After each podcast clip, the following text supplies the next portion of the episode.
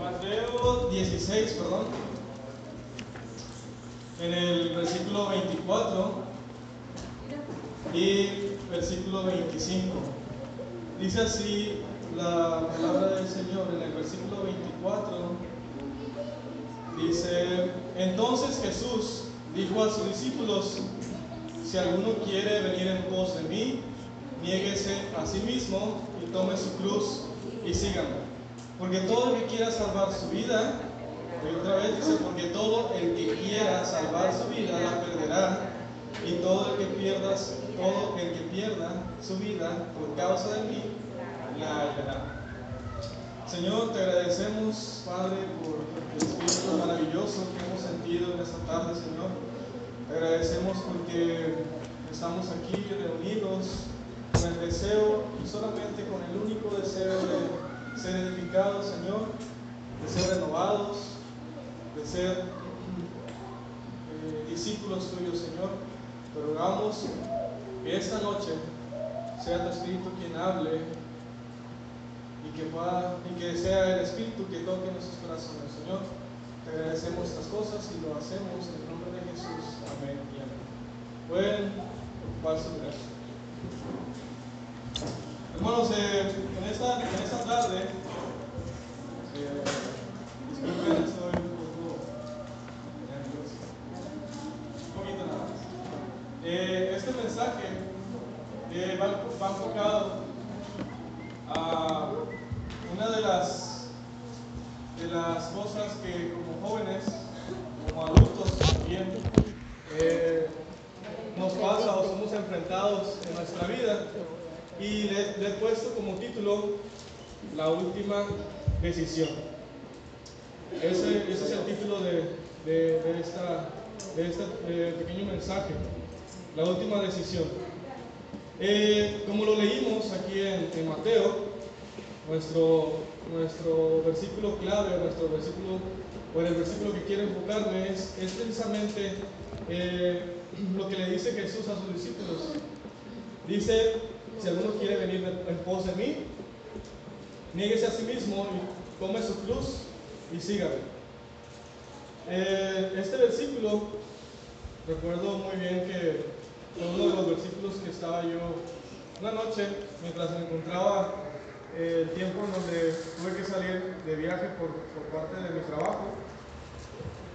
Asistí, recuerdo muy bien, uno del único domingo, entre las dos semanas que estuve fuera, asistí a uno de los, de las, eh, una de las congregaciones cristianas que se congregaban eh, cerca del hotel.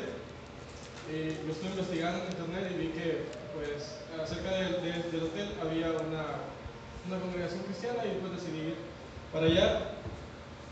Eh, y en, en, el hotel eh, encontré en un cajón una Biblia, obviamente porque esa Biblia estaba escrita en inglés. Y leí precisamente este versículo porque trató el pastor ese día acerca de, de esto mismo, que quisiera yo eh, compartirles a ustedes.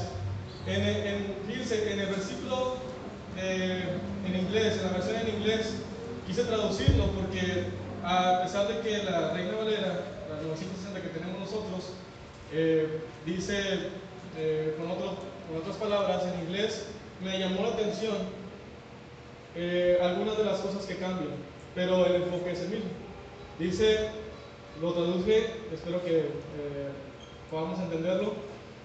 Dice, entonces Jesús les dijo, este mismo versículo, si algún hombre viene en pos de mí, dejarle negarse a sí mismo, tomar la cruz diariamente y seguirme.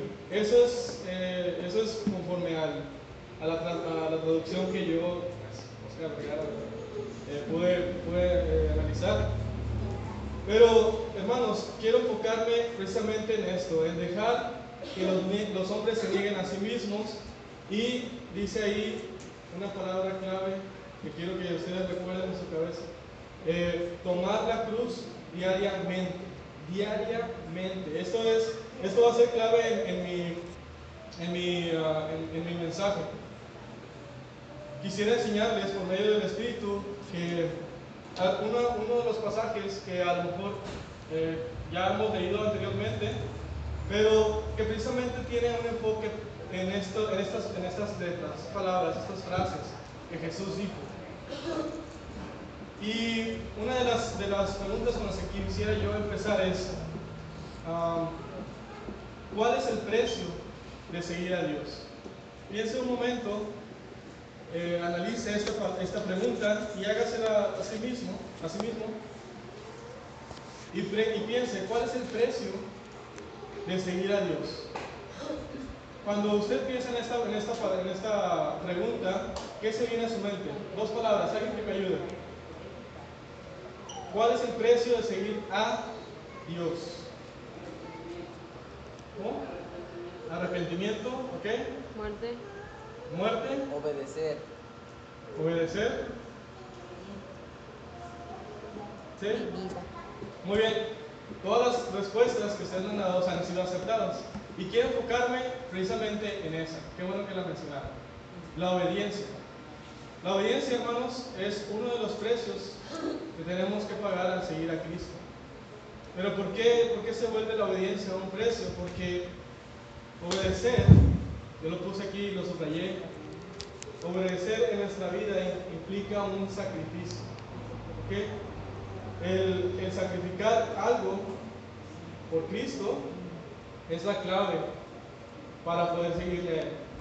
Eh, vamos a, voy, a, voy a tratar de explicar esto, voy a ponerlo un poco más en contexto. Vamos a irnos a, a, este, a uno de los pasajes, eh, Marcos, unos pasajes de la Biblia en Marcos, en el capítulo número 10, en el versículo 17. Lo voy a, lo voy a poner, eh, como les decía, el obedecer implica un sacrificio, pero vamos a ver por qué. Lo voy a poner en contexto de lo que estaba pasando en, este, en esta parte de las escrituras. Ya todos hemos analizado o alguna vez hemos leído la parábola del joven rico. ¿Alguien la ha leído? ¿Tiene la oportunidad de analizarla? ¿Ok? Eh, Mateo, Marcos y, Lucas la relatan, la ponen este, en contextos diferentes, utilizan algunas este, palabras también diferentes, pero me voy a enfocar lo que, dijo eh, Marcos en, este, en estos versículos.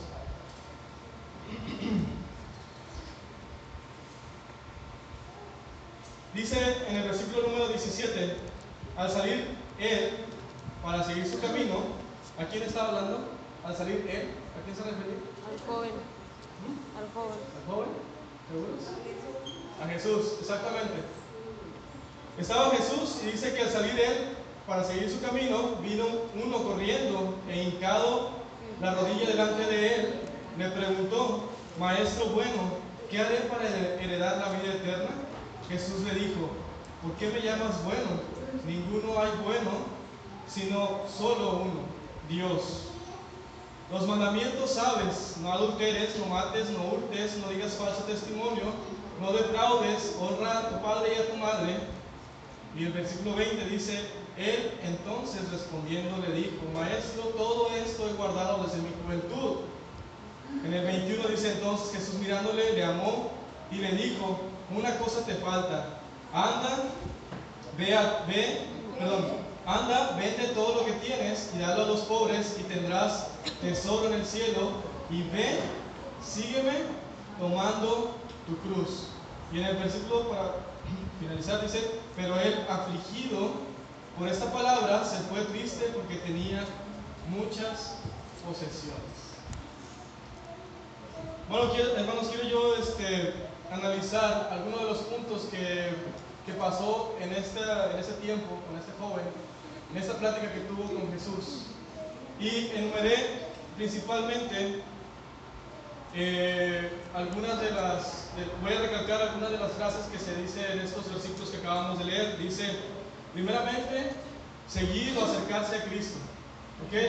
Este joven dice al principio, en el versículo 17, que salió corriendo. ¿Sí? Después, hay otra cosa que me llamó la atención, dice, maestro bueno. Ese es el segundo punto. El tercero hizo una pregunta, ¿por qué me llamas bueno? Después, él le recordó algunos de los mandamientos. Después dice, maestro, todo esto lo he guardado desde mi juventud. Después otra, otra frase dice, le amó. Y por último, las, las últimas dos frases que apunté es lo que, lo que le faltaba o la condición que él puso. Y por último, la última decisión.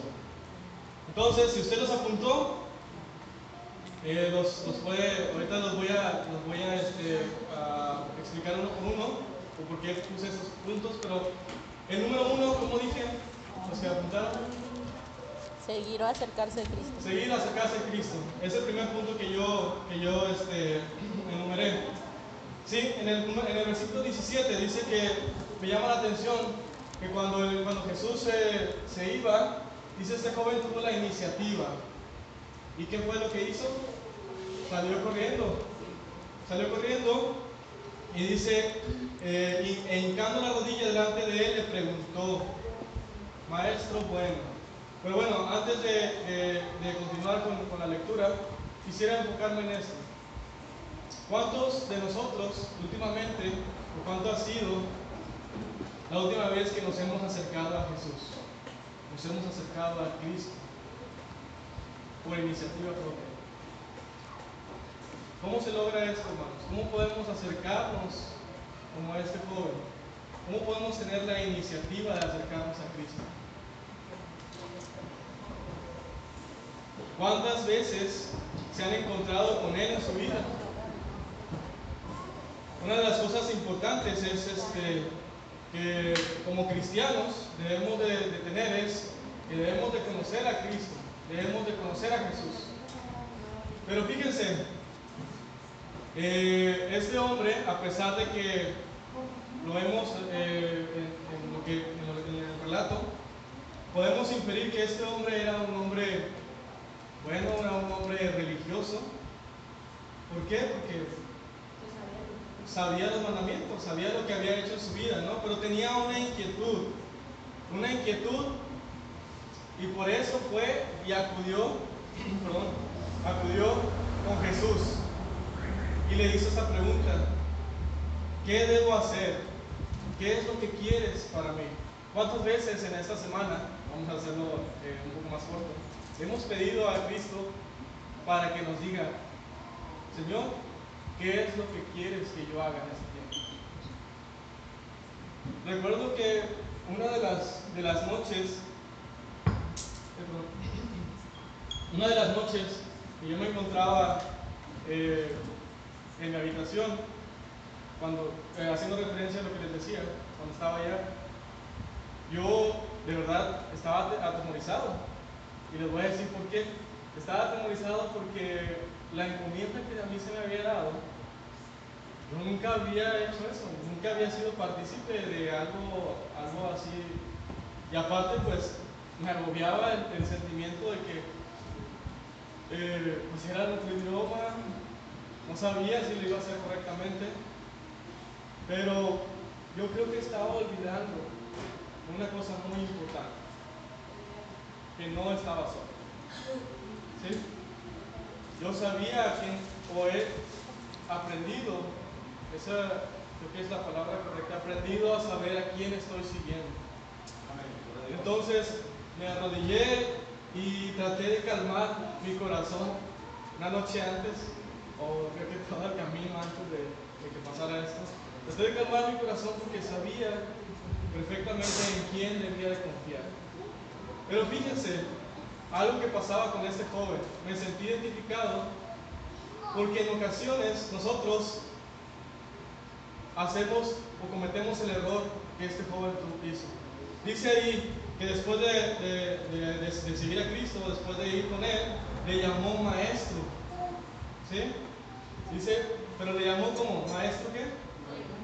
Maestro bueno. Eh, a lo largo de las escrituras podemos conocer o sabemos o identificamos los diferentes uh, títulos que, que a, a, Cristo se le, se le, denominaba. Uno de ellos era esto, el maestro. Eh, comúnmente en nuestra vida secular llamamos maestro a quiénes? ¿A quiénes llamamos maestros? ¿Eh? ya sé que los maestros, pero ¿a? A los A que los, nos a los profesores. Exactamente, a los profesores que, le- que nos enseñan el camino. Bueno, el camino no, ¿verdad? Pero en este caso, bueno, sí, el camino hacia aprender cosas nuevas, ¿no? Él- nos enseñan matemáticas, nos enseñan muchas cosas, ¿no? Entonces, este joven, al momento de, de, de preguntarle o decirle, eh, maestro, eh, se acercó o yo pude identificar que como algunas otras ocasiones en la, la Biblia, a lo largo de la Biblia, se acercó para pedir más que eh, una ah, algo por algo para que algo que definía su vida, se acercó más para un consejo al decirle maestro. ¿Sí? Eh, el tener a Jesús como Señor y consejero son cosas muy diferentes. ¿Sí? ¿Por qué no le dijo Señor? Yo creo que él no sabía con quién se había acercado, más bien no comprendía en su totalidad con quién estaba, por eso le dijo maestro. ¿sí? Para hacer un poco eh, contraste con esto, vamos a ver, eh, vamos a ir a las escrituras en Lucas, en el capítulo número 5, ¿sí? vamos a ver eh, lo que pasaba en este capítulo con cuestión a la relación entre maestro y, señor. ¿Ok? Lucas capítulo 5 se nos menciona acerca de la pesca milagrosa. ¿Ok? Y en esta pesca había un hombre. ¿Saben cómo se llamaba este, este hombre? ¿No recuerdan? Simón. Simón. ¿verdad? Simón Pedro. ¿Ok? Y fíjense, eh, en el versículo número 3, el que lo tenga lo puede, lo puede leer así hasta que yo le diga tu pane. Entrando en una de aquellas barcas, la cual era de Simón, le rogó que la apartase de tierra un poco, y sentándose enseñaba desde la barca a la multitud. Cuando terminó de hablar, dijo a Simón, boga mar adentro y echad vuestra red para pescar. Respondiendo Simón le dijo, maestro, toda la noche hemos estado trabajando y nada hemos pescado, mas en tu palabra echaré la red. Ok, hasta ahí. Entonces, dice que estaba entrando en las barcas, entraban las barcas, y dice ahí en el versículo número 3 algo bien importante, lo que, lo que comentábamos ahorita. Dice, rogó que le apartase de la tierra un poco y sentándose enseñaba desde la barca a la multitud. Enseñaba. Dice que cuando terminó de hablar dijo Simón, ¿ok? Boga, boga mar adentro, o sea, le estaba dando instrucciones.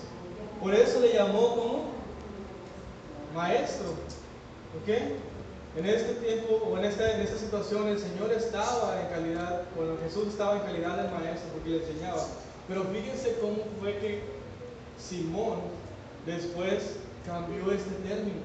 Sí, lo vamos a ver más adelante en el eh, versículo 6. ¿Quién lo puede leer? Y habiendo hecho una gran cantidad de peces y su red se rompía, entonces hicieron señas a los compañeros que estaban en la otra barca para que viniesen a ayudarles, y vinieron y llenaron ambas barcas de tal manera que se hundían. Hasta cual. Ah, ¿Sí? Que sigue. 7 y 8. Viendo esto, Simón Pedro cayó de rodillas ante Jesús diciendo, apártate de mí, Señor, porque yo soy hombre peca- pecador, porque la pesca que habían hecho, que habían hecho, el temor se había apoderado de él y todos, todos los que estaban con él. Asimismo de Jacobo y de Juan, hijos de Zebedeo, que eran compañeros de Simón. Ajá. Entonces, bueno, ya creo que ya te adelantaste un poquito, pero bueno.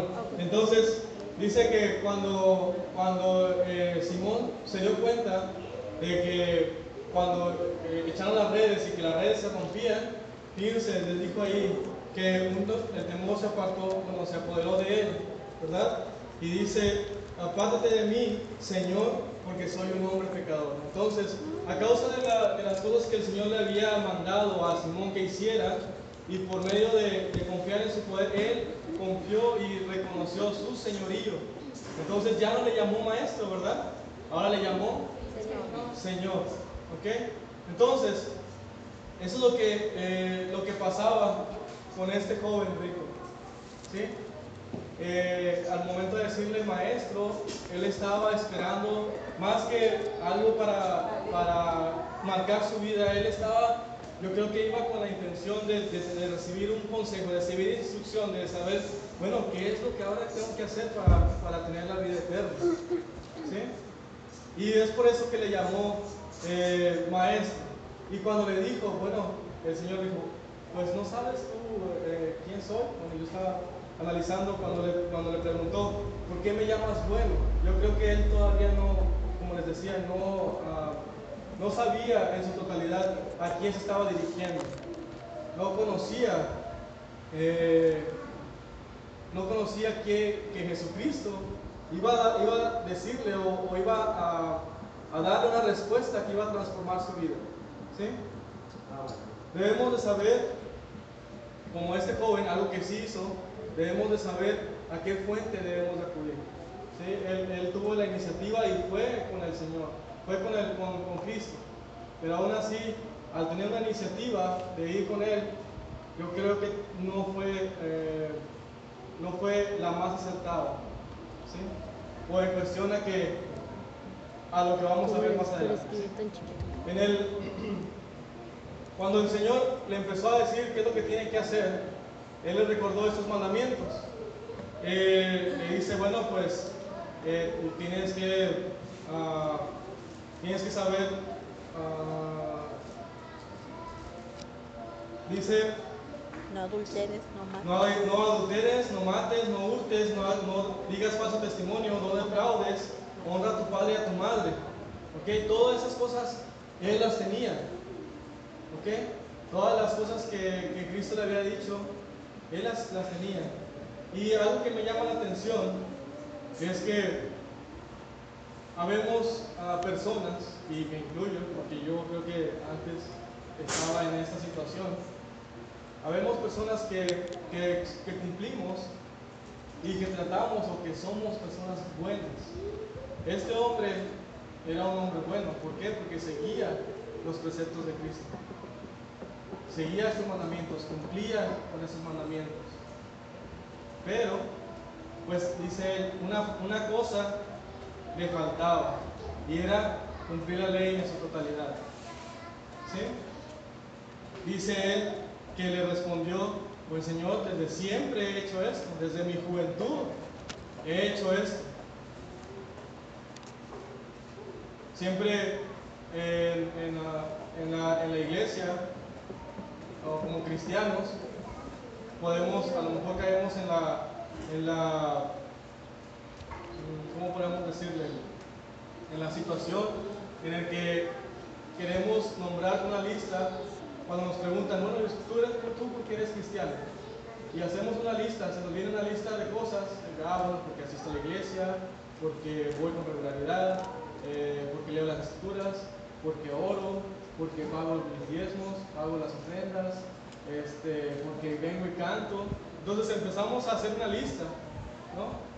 Pero yo creo que este joven, en este caso, eh, el seguir a Cristo no, no implica ser o estar en una religión, implica más de una religión. ¿Ok? Dice, implica una relación con Dios. Sí podemos eh, analizarnos y sí podemos decir, bueno, eh, mi nivel de espiritualidad ha estado creciendo porque he hecho todas esas cosas, como este joven. Mi nivel de espiritualidad puede estar aquí, pero mi relación con Dios, ¿cuál es? ¿Dónde se encuentra? ¿Qué prefiere usted? Eh, ¿Tener una, una- religión o tener una relación con Dios? Esto es lo que trataba de hacerle entender a este joven Jesús. ¿Sí? Podemos, podemos estar muy bien instruidos en la palabra, podemos ver o escuchamos muchas veces a teólogos que están muy, este, una doctrina bastante elevada, que saben muchas cosas de judaísmo, eh, islam, etcétera, etcétera, ¿no? Pero no, no se compara con el primeramente conocer o tener una relación con Dios. Si nosotros no conocemos a Dios, si no conocemos a, nuestro Creador, entonces no nos sirve de nada el, el saber no, las escrituras de, derecho, de atrás para adelante, como comúnmente se, se menciona, ¿no?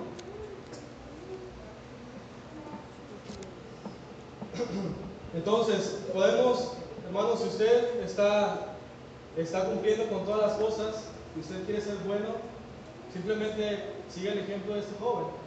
Pero si usted quiere tener una relación o entablar una, una, relación estrecha con Cristo, haga las cosas ah, por amor.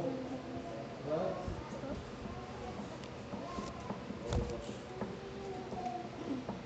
Eh, vivimos para seguir a Dios por obediencia y por amor. ¿ok? Conocemos, conocemos a Cristo por medio de la obediencia. Debemos de, de salir de una vida religiosa. ¿sí? Debemos de salir de esa, de esa eh, eh, monotonía, si lo podemos decir así, de que cada jueves tengo que venir al culto, el viernes tengo que venir a la oración, el sábado tengo que venir otra vez al culto, el domingo tengo que venir a la iglesia y después no hago nada y otra vez, el jueves y así, debemos de salir de esa, de, de esa rutina. ¿sí? Recuerdo muy bien, bueno, mientras que yo estaba eh, analizando estas cosas, me llamó la atención, eh, o recordé más bien, cuando la mujer samaritana, se- encontraba con Jesús. ¿sí? Y él había, ella le había, ah, le había hecho una, una declaración. ¿sí? Vamos, a, vamos a le- leerlo rapidito. En el versículo número 10, en, el- en Juan, en el capítulo número 4,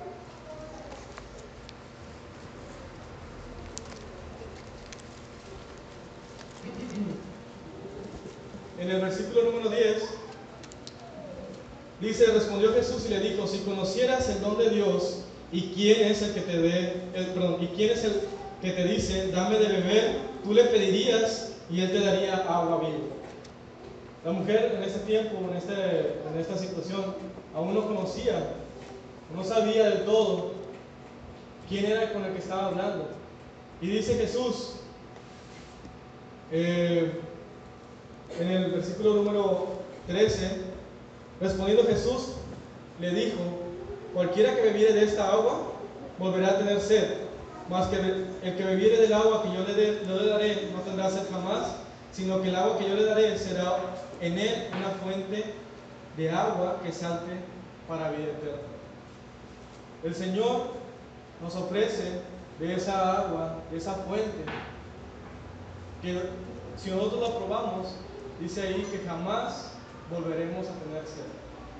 ¿sí? Si nosotros le seguimos a Él, si nosotros eh, identificamos que es la única fuente de agua, dice ahí que brota para vida eterna. Esta mujer samaritana, ella tenía un conocimiento de que, bueno, yo sé que va a venir el Mesías, yo sé que estoy yendo a la iglesia porque sé que alguna vez o más adelante estoy seguro que va a venir Jesús. Y por eso estoy yendo.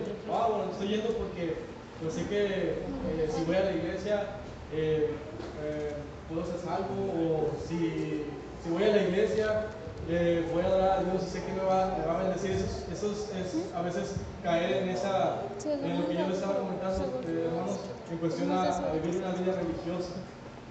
Pero debemos de transformar esa- ese pensamiento y, y mejor, en vez, de, en vez de formar una, una vida religiosa, debemos de formar una relación con Cristo. Y eso es lo que pasó después. Esta, esta mujer salió y dio voces de lo que estaba pasando, de lo que había estado aconteciendo y de, de lo que había pasado con, con Jesús en, la- en- en el- en este pozo.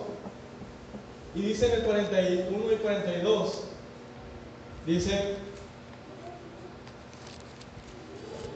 ah, y creyeron muchos más por la palabra de él y decían a la mujer, ya no creemos solamente por tu dicho, porque nosotros mismos hemos oído y sabemos que verdaderamente este es el Salvador del mundo, el Cristo. Amén, Dios. Entonces, hermanos, en realidad se apartaron. Ah, eh, ya, ya ellos no creían, ¿verdad? Perdón, ya, ya ellos habían transformado su mente porque habían ahora dejado de creer y habían visto, dice ahí, y oído. Y sabemos ahora que verdaderamente este es el Cristo. Así también nosotros tenemos que, como ellos, como samaritanos, debemos de saber y conocer quién es. Quién es eh, el que nos ofrece de esa agua que brota, dice, para vida eterna. Un, un punto crucial, eh, volviéndonos otra vez a la, a la historia de este joven, un punto crucial en, esta, en este relato es que el Señor hizo, después de que, de que Él le contestó, bueno Señor, yo sé, yo todo esto lo he guardado desde mi juventud y he sido bueno. Dice el Señor en el versículo número eh, 21, dice que Él le amó. Es, una, es una palabra que, que ni Mateo ni Lucas la menciona, solamente Marcos. Dice primeramente que cuando Jesús le dijo, bueno, le amó. La intención de este, vio, Jesús vio realmente que las intenciones de este joven eran buenas. Él quería, él quería eh, saber, conocer qué es lo que tenía que hacer. Pero el Señor dice, le amó. Él realmente tenía un plan, él tenía un propósito para él.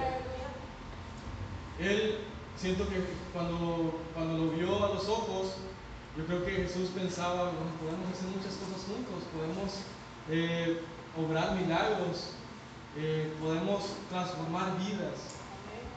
Pero solamente quedaba con intenciones. Las intenciones que tenía este joven solamente eran estas. ¿sí? Porque todavía estaba con la mentalidad de saber qué, qué- qué tenía que hacer, pero por un consejo. ¿sí? Cuando el Señor nos pide que hagamos un sacrificio, no pide un contexto, no lo pide en contexto de, quitarnos pues cosas inimaginables o cosas grandes. ¿sí? En este caso, el Señor después le respondió que solamente le, faltaba una cosa, que vendiera todas vendiera todo lo que tienes y dar a los pobres y tendrás tesoro en el cielo y ven y sígueme. Entonces, cuando cuando le preguntó, cuando le contestó esto Jesús, el Señor quería que él entregara su corazón. Pero ¿dónde estaba el corazón de ese joven? En sus bienes En sus materiales. bienes. ¿Sí? ¿Dónde está nuestro corazón, hermanos? Quizá eh, no sea un bien material, no, no- quizá no lo podamos relacionar con, con bienes como este joven rico, pero sí ponemos nuestro corazón en ocasiones en algunas otras cosas que ocupan esa, ese, ah, ese lugar, esas riquezas. ¿sí? El Señor, como les decía, en este contexto, cuando le preguntó a este joven, yo creo que por su capacidad, yo, siento que, no le pedía algo extremista, o sea, no, era, él tenía la capacidad de hacerlo, y porque él quería saber qué tenía que hacer para, para conocer la vida eterna, para, obtener la vida eterna. A nosotros quizás no nos pida el Señor que le entreguemos pues todo nuestro dinero de nuestras cuentas de banco, ¿no? Pero, como les decía, el Señor nos pide nuestro corazón. Él, él quería que le entregaran, que le entregase a Él el corazón. En el, en el Salmo 51, en la mañana, al, iniciar este, este culto, leíamos eh, unos versículos. ¿sí? En el Salmo 51, en el versículo 16 y 17, ahí nos, nos, nos enseña el salmista que es el verdadero sacrificio. ¿Alguien recuerda qué dice sus versículos? porque no quieres sacrificio que yo, que yo lo daría, no quieres holocausto.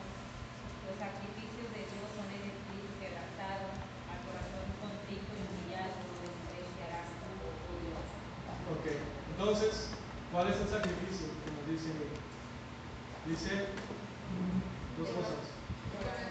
un corazón contrito, y un espíritu quebrantado.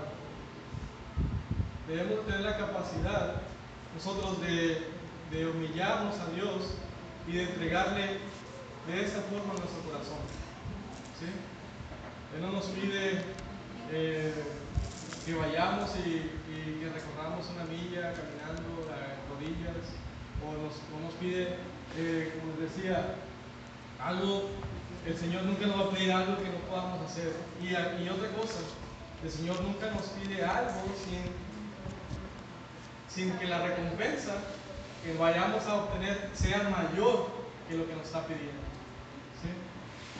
El Señor sabe cuando nos pide sacrificios, Él sabe que, o a lo mejor nos, nos malacostumbra en algunas ocasiones, pienso yo,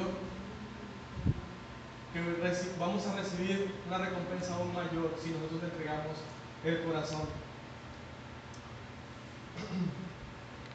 Fíjense, en la iglesia primitiva, si usted recuerda, en Hechos, en el capítulo número 4, algo, uno de los modelos que ellos tenían, un ejemplo muy marcado, si quieren lo vamos a leer eh, en el versículo 32, y 30 de 32 al 35, me llama la atención que dice que en el 32, en Hechos, capítulo número 4, fíjense el modelo de, de esta iglesia primitiva. ¿A qué grado llegaban ellos? Y la multitud de los que habían creído era de un corazón y un alma, y ninguno decía ser suyo propio nada de lo que poseía, sino que tenían todas las cosas en común. Y dice en el 33, y con gran poder los apóstoles daban testimonio de la resurrección del Señor Jesús. Y abundante gracia era sobre todos ellos. Así que no había entre ellos ningún necesitado, porque todos los que poseían heredades, heredades, perdón, o casas, las vendían y traían el precio de lo vendido. Y fíjense, y lo ponían a los pies de los apóstoles y se repartía a cada uno su- según su necesidad. Yo creo que eh, el adoptar este modelo, si me pongo a pensar, sería difícil para nosotros.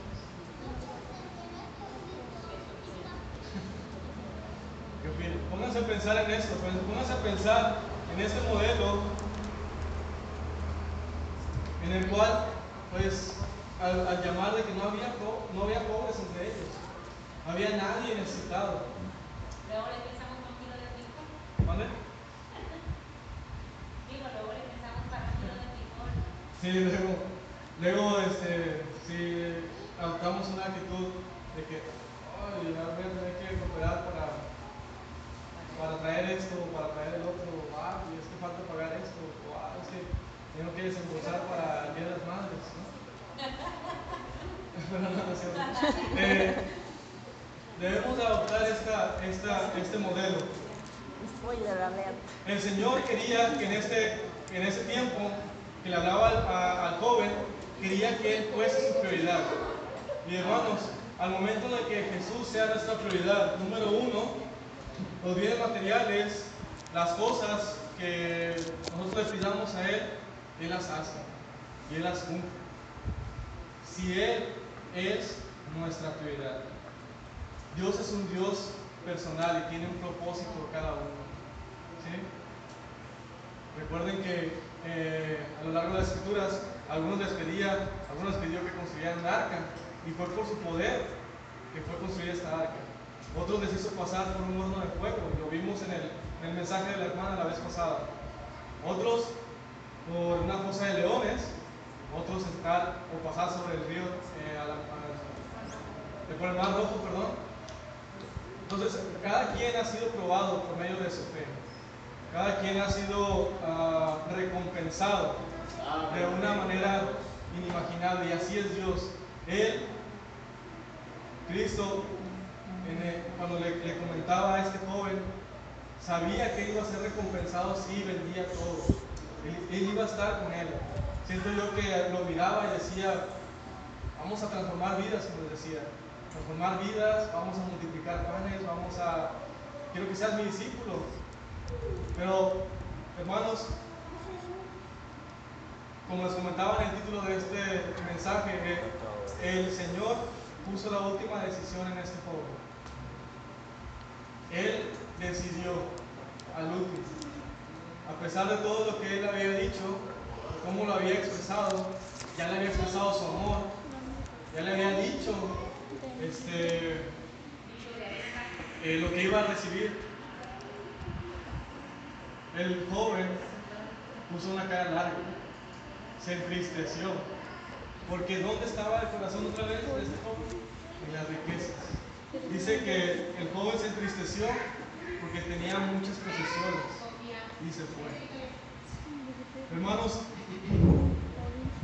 este joven, como lo comentó una, una ocasión la hermana, la hermana Martina, en su, yo creo que fue el jueves, adoptó la, actitud que en algunas ocasiones muchas de las personas tienen o muchas de las, personas tenemos, también me incluyo, ¿verdad? no soy. Nos acercamos a la cruz de Cristo, tanto estamos así, a unos centímetros, pero nuestro corazón no se encuentra ahí. Se encuentra en otras cosas. Podemos llamarnos cristianos, pero en realidad no le seguimos a eso. Que no adoptemos esta, eh, no adoptemos esta, este, este modelo. Realmente, eh, para finalizar, quiero leer dos escrituras más. En Primera de Pedro, en el, en el capítulo, perdón, en, sí, en el Primera de Pedro 4, en el versículo número 1, ¿alguien le puede dar lectura a este versículo? Puesto que Cristo ha padecido por nosotros en la carne, vosotros también armados del mismo pensamiento, pues quien ha padecido en la carne terminó con el pecado. Ok, ese es el versículo número 1, ¿verdad? Ok. Entonces, dice ahí que como Cristo padeció por esas cosas, dice ahí que nos, que nos, este, que nos preparemos nosotros también. Hay una versión eh, de este mismo versículo que lo hace un poco más claro por si usted ah, no, no lo entendió de una forma eh, un poco más sencilla. Dice ahí que por lo tanto, ya que Cristo sufrió dolor en su cuerpo, ustedes prepárense adoptando la misma actitud que tuvo Él y estén listos para sufrir también. Pues si han sufrido físicamente por Cristo, han terminado con el pecado. Y en el versículo número 2 dice, no pasarán el resto de la vida siguiendo sus propios deseos, sino que estarán ansiosos de hacer la voluntad de Dios. Entonces, hermanos, nosotros debemos de ser, de, estar ansiosos por, cumplir, por seguir la voluntad de, de- de Cristo. Cuando Él nos pida, este, nos pida este corazón quebrantado, este espíritu contrito, que nosotros podamos entregarle lo mejor de nosotros. Que si lo hacemos así, ya hemos terminado con el pecado y estamos dispuestos a seguir o a tener una vida siguiendo los pasos de Cristo. Y la segunda escritura que, les comentaba, que quisiera que leyésemos, es, está en 1 Corintios 2.9. Y ahí, en esta escritura, en 1 Corintios 2.9, se nos mencionan cuáles son esas cosas que el Señor nos va a dar si nosotros ponemos nuestra vida, nos ponemos nuestra mente, nuestro espíritu enfocado en esas cosas de Dios. ¿Alguien que le pueda dar lectura?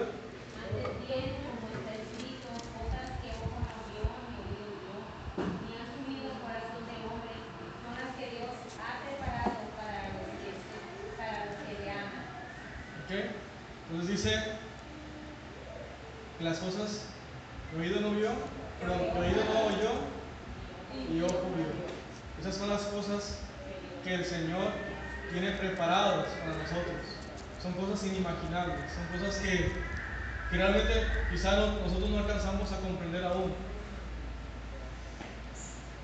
Nosotros debemos de tener hermanos, la, la puesta únicamente en agradarle a, a, a Cristo. Que podamos ser nosotros el motor de Él aquí en esta tierra, que podamos cambiar vidas por medio de nuestro testimonio, que podamos convertir, convertirnos más bien en discípulos de Él, que vayamos y prediquemos su palabra, que podamos obrar milagros por medio de esta, de esta nueva vida en Cristo. Nosotros como cristianos tenemos esa responsabilidad. Que no nos pase como este joven, que a pesar de, de- que él se había esforzado toda una vida siendo bueno, que no nos falte o que no, que no nos demos la media vuelta a dar solamente ese, ese estirón más de seguirle a Cristo en su mejor, eh, en su mejor precepto, ¿verdad? De cumplir con, esta- cumplir con esas cosas. Quiero así invitarles a ustedes a que puedan pasar altar. Si ustedes